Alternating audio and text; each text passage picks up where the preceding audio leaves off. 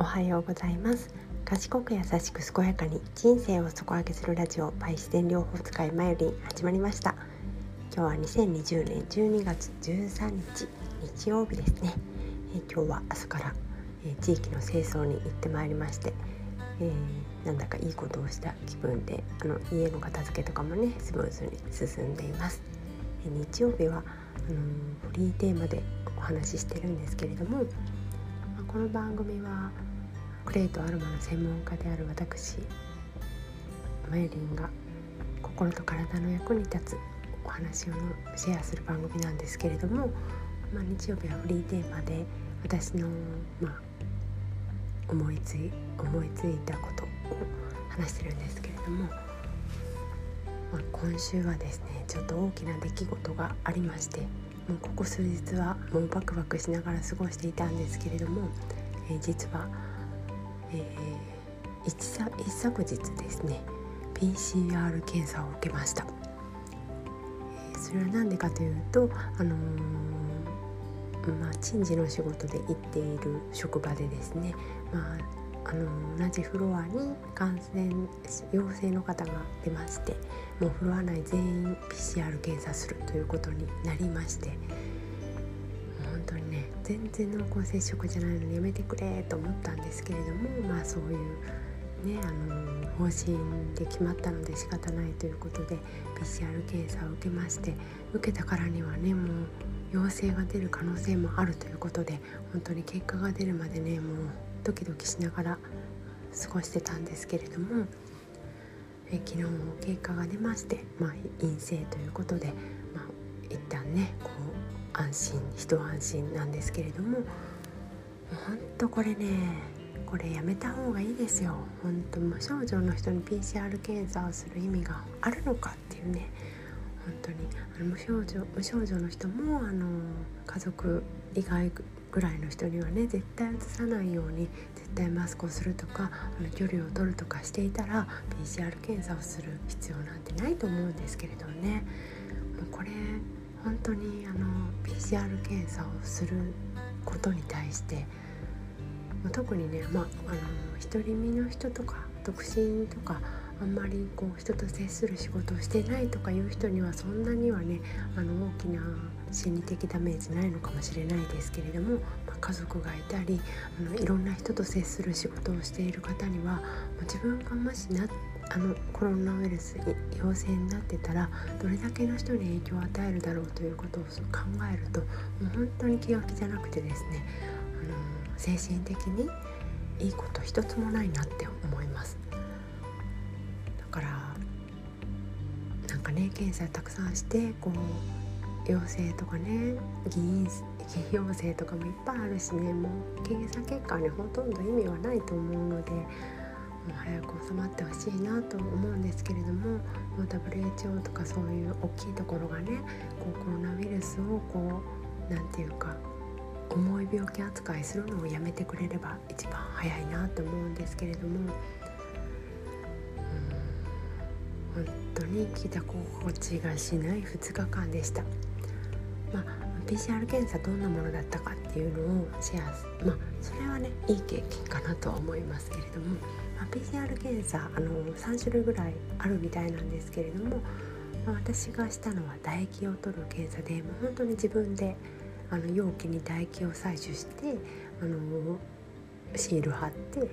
送るっていうねすごく簡単なものなんですけれども、まあ、鼻腔検査とかでしたらあのインフルエンザの時みたいにこう綿棒みたいなものでちゃんと医療従事者の方にこうあの鼻の奥をグーッとやってもらってかなり痛いらしいんですけれどもそういうのをしないといけないですし、まあ、唾液検査がね一番マシなのかなと思います。それでその唾液検査と他の検査でですあの鼻腔検査でちょっとだけ鼻腔の方がこ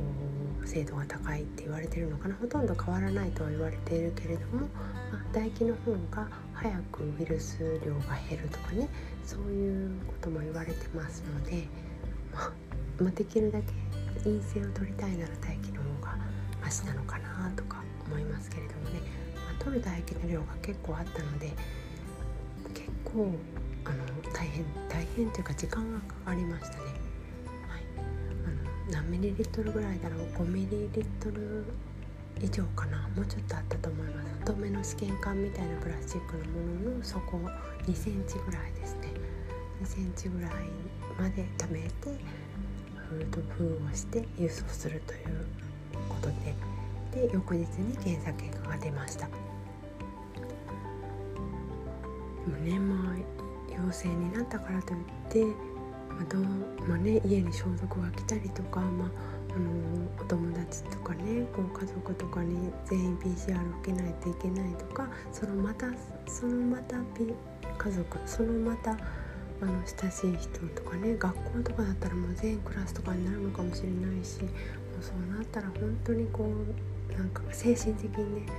辛いなって思うのでそれはねこの冬で終わってほしいなって思いますけどね。このコロナを終わらすのは無理だと思うので扱いを終わらせてほしいなって思います。本当にあのー、最初の頃ね本当の第一波の最初の頃にあのコロナにかかった人たちの中にはね本当にそこに住めなくなって引っ越しを余儀なくされたとかねそういう話も聞きます。そんな悲しいことってねなんかないじゃないですか、まあ、東京とか大阪とかここまで人数が増えてたらそういうこともないのかもしれないですけれどもまだまだ感染人数が少ないところではそういういじめとかねちょっと差別的なこともあるのかもしれないですのでもうそれをなくすためにはね自分がなする立場に絶対にならないことをそれでそういうのに反対しているっていうことを表明することなのかなと思うのでこのお話をさせていただきました。本当にねこう今回感染した方ももうお気の毒でしかないし、うん、ねそれそれだからといってその人に対する目とかも変わらないし本当にお疲れ様ってお菓子でも送りたい気分なんですけれどもうん本当にこの扱いなくなってほしいなって思います。私も2日間はね本当に家族からも隔離してこうまあ人にそんなに言えるねことでもないで万が一陽性になったらと思ったら何も言えないしまあ陰性だったから今もここで話せてますけれども陽性だったらこんな話もできなかったかもしれないしうーんすっごい心苦しい2日間で、まあ、夫とかはねこう楽観主義で「あ陰性って分かったらいいやん」みたいな感じで言われたんですけどいや陰性って思えるあなたがすごいわって思って私そんなにねこう、まあ、元気ですけどもその時はずっと頭痛でね体調崩してたんで、うん、でもね測ったらどんな人でもあるかもしれないしと思って、うん、なんですけど、まあ、楽観的な意見も聞いたらちょっとほっとしたりねしましたけれども、まあ、2日間ほんと隔離してあの寝室とかも子供たちとも別れて寝て家でもずっとマスクしてしてましたね。うんなんか本当にかかった人たちみんなで声を上げてで PCR 検査を受けて、まあ、陰性だった人でも、まあ、もう声を上げてどれだけのこう心理的負担があるかっていうことをもっともっとアピールして、うん、そんな心理的負担をかけてまですることなのかっていうところをもっと議論してほしいなって思います。え今日は PCR 検査受けましたというお話でした。皆さん参考になれば幸いですそれでは今日も良い一日をお過ごしくださいバイバイ